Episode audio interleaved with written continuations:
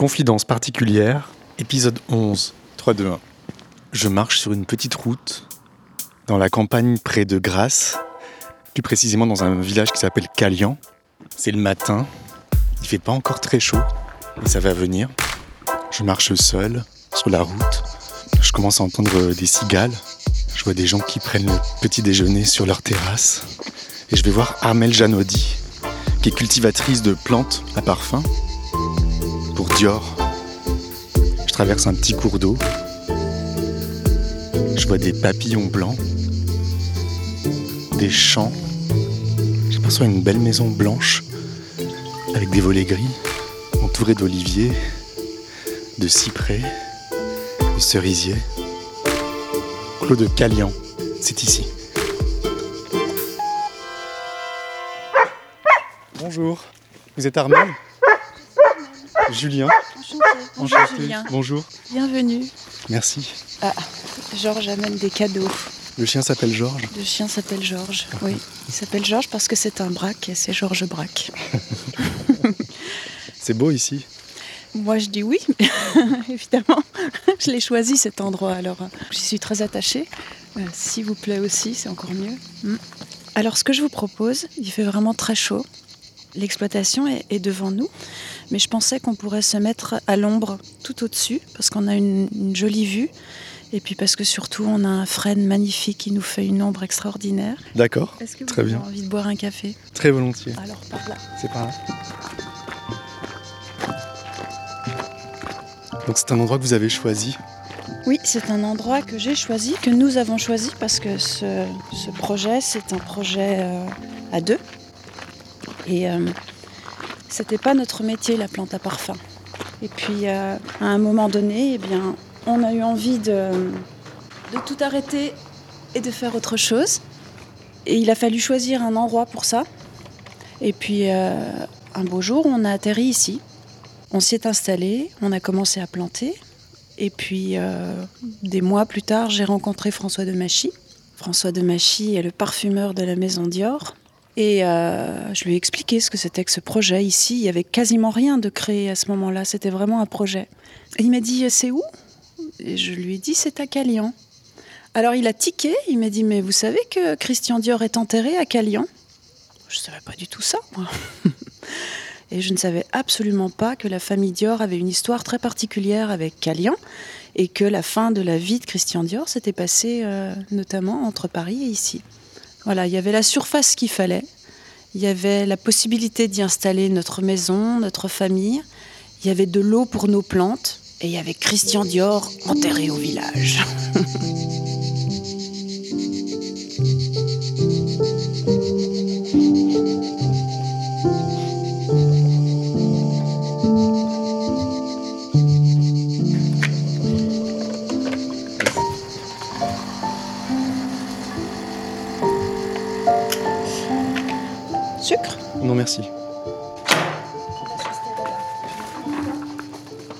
De votre vie d'avant. Quelle était votre vie d'avant? Alors notre vie d'avant, quand j'étais jeune, j'étais prof de français, littérature. Mon mari, lui, était preneur de son, il était ingénieur du son. Et euh, on s'est un petit peu promenés tous les deux.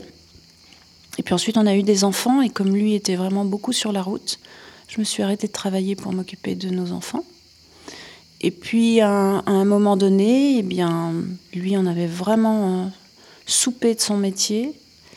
Et puis moi, par contre, j'avais vraiment envie de retourner travailler, d'avoir une activité euh, à moi. Et euh, notre idée, c'était d'avoir une vie professionnelle qui soit pas détachée de la vie familiale, que tout ça, ça fasse un tout, en quelque sorte. Et pour tout dire, la, la vie sur les exploitations agricoles, c'était pas quelque chose d'étranger pour nous, parce qu'on est tous les deux issus de milieux agricoles. Tous nos grands-parents sont du milieu agricole. Donc on avait quand même bien connu cette ambiance-là de la ferme, disons, quand on était petit et plus jeune. Comment est venue cette idée de, de cultiver des, des plantes à parfum? Alors l'idée des plantes à parfum, ça c'est c'est aussi un hasard. On avait un projet agricole, mais qui ne concernait pas du tout les plantes à parfum, parce que les plantes à parfum ici, c'était fini, c'était une activité qui n'existait plus.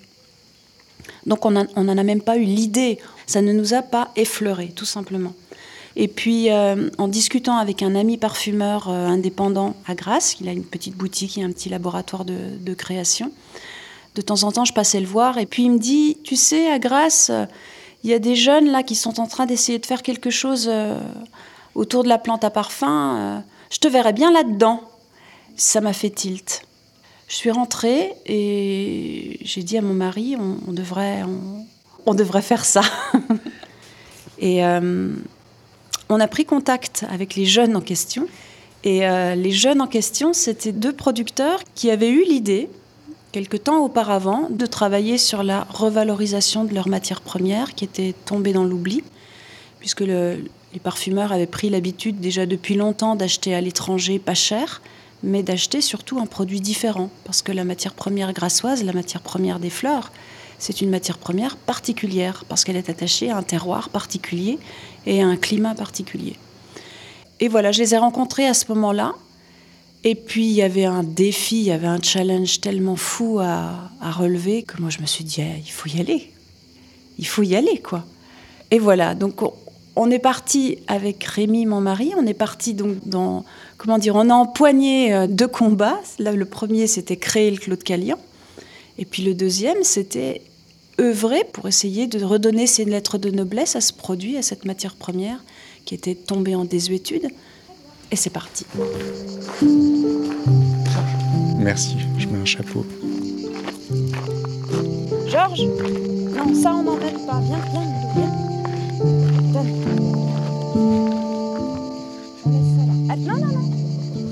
C'est ça qui est difficile, c'est que le métier ayant peu ou prou disparu, il a fallu tout inventer. Les formations en, production de plantes à parfum, ça n'existe pas.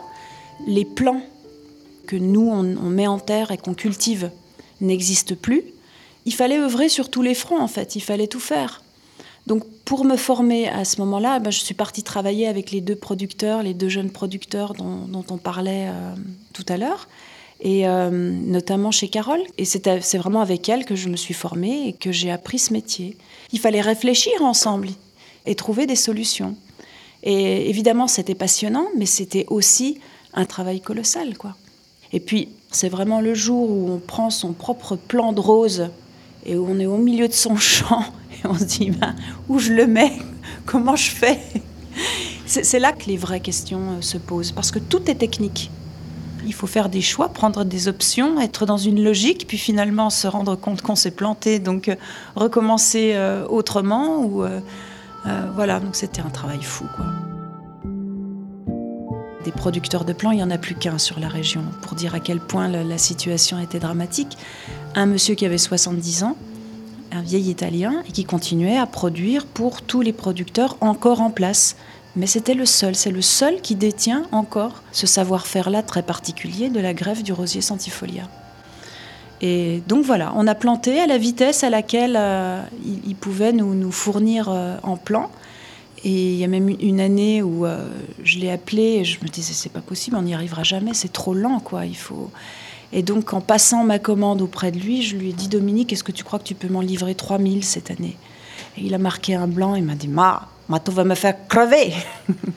et donc, euh, on faisait une, rose, une roseraie, une, petite roseraie euh, chaque hiver.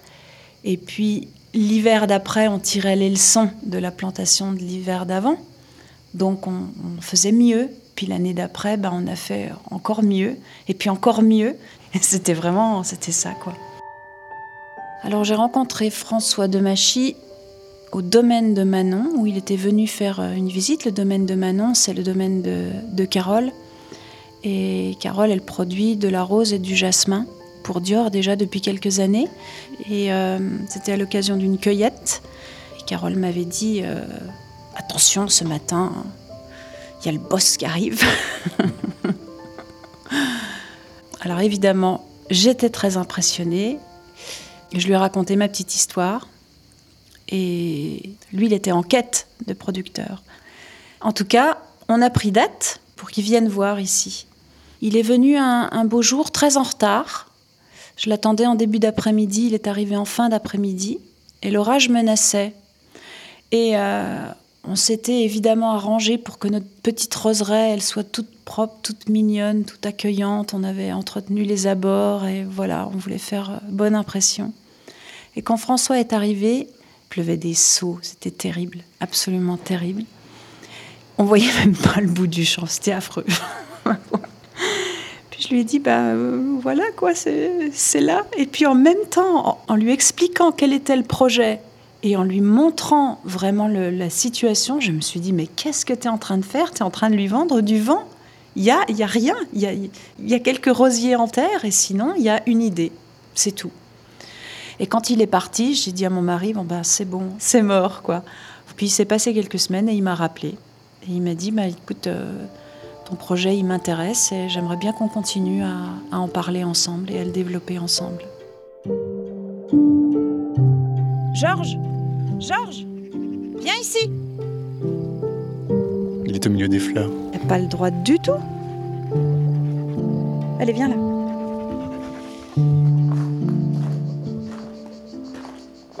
Alors, ici, on a 3 hectares et demi, Rémi et moi. Et euh, 3 hectares et demi, on est deux. Nous, ce qu'on souhaiterait, c'est que ce domaine, il reste à, notre taille à nous. Ce qu'on aime, c'est être au champ et, travailler auprès de nos plantes. Et... Donc, c'est juste à la dimension de ce qu'on est capable de, gérer ensemble. Mais sinon, devant nous, là, ça n'est que de la centifolia. Et la centifolia, c'est une rose qui est fuchsia, qui est une très jolie couleur.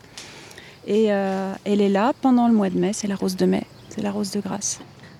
Nous, ce qu'on ressent en tant qu'agriculteur en travaillant cette matière, en la, travaillant tout le mois de mai, en l'ayant dans la main tout le mois de mai, elle est très fraîche au début du, du mois, oui, très verte. Et puis plus le mois avance, et en général plus la chaleur augmente, et plus il y a des notes de poivre, de miel, d'épices qui se mettent à apparaître et qui la rendent beaucoup plus capiteuse.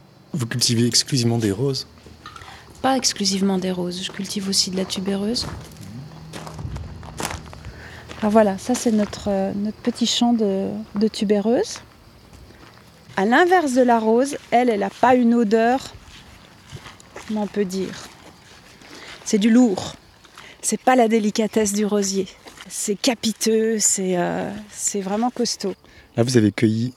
Donc, c'est des petites fleurs blanches, très élégantes. Oui, c'est une, une petite trompette très simple avec euh, trois pétales. Voilà, dans quelques jours, là, ce sera, euh, tout sera entièrement, entièrement fleuri. En tout cas, elles seront à peu près comme ça. C'est joli là, hein, quand on les voit toutes euh, En rangée. rentrées dans la ligne là. Ouais. Ça, c'est une, une- une image que j'aime bien, l'image des, des rangs, des sillons. Ce bassin, c'est un bassin qui date du deuxième siècle après Jésus-Christ, qui a été construit par les Romains. Et il y a beaucoup de vestiges de- liés à, à l'eau et à l'acheminement de l'eau dans les champs. Et tout ça, ça date de l'époque romaine. On cultive ici depuis très très longtemps. Les histoires de fleurs, on baigne dedans. C'était vraiment l'activité du lieu. Donc, imaginez toute cette campagne euh, autour de nous, évidemment. Tout ça là-bas, c'était des roses et tout ça là-bas, c'était du jasmin. J'ai un peu la nostalgie de cette époque-là parce que ça créait un tissu social particulier ici. Les gens étaient vraiment regroupés, solidaires autour de cette activité-là. Voilà, ça créait une vie particulière ici. Hier soir, j'ai terminé à 10h, par exemple. Et être là au milieu à 10h, c'est pas du tout pareil qu'en ce moment. Il y a une vie, mais de fou, la nuit ici. C'est incroyable. Parce que c'est complètement calme, parce que j'ai les, to- les étoiles au-dessus de la tête. Ou... Alors là, dans quelques jours, bien sûr, là, le nouveau travail qui va venir s'adjoindre, c'est la cueillette, une fois tous les deux jours le soir, des tubéreuses. C'est une cueillette qui est très plaisante. C'est rafraîchissant, c'est euh, voilà, c'est très plaisant. Là, on est euh, sous un grand frêne qui donne euh, de l'ombre. Il fait frais, on, on est très bien. On est au milieu de vos, de vos champs de fleurs. Est-ce que vous sentez la, la présence de Christian Dior dans ces champs? Christian Dior, c'est un personnage que je ne connaissais pas du tout. Je connaissais la griffe, bien sûr, mais une griffe, c'est pas un individu. Au fur et à mesure de, de ma progression dans, dans ce partenariat avec la maison, et puis aussi parce que je fréquente le château, souvent parce que j'ai une roseraie là-bas aussi. Et du coup, bah, le fait d'être un peu dans ses murs, dans son histoire, et du coup maintenant je suis dans l'intimité de ce personnage. Donc il fait partie de mon environnement. Mais il, il fait partie de cet environnement depuis peu de temps. Donc il est là? Donc il est là, et puis c'est un personnage qui est vraiment sympathique. Il a son allure déjà débonnaire, et j'ai un oncle qui lui ressemble, alors c'est d'autant plus facile pour moi. Mais euh, il a quelque chose de vraiment, vraiment euh, aimable au sens premier du terme, quoi. Il est facile à aimer. Mm.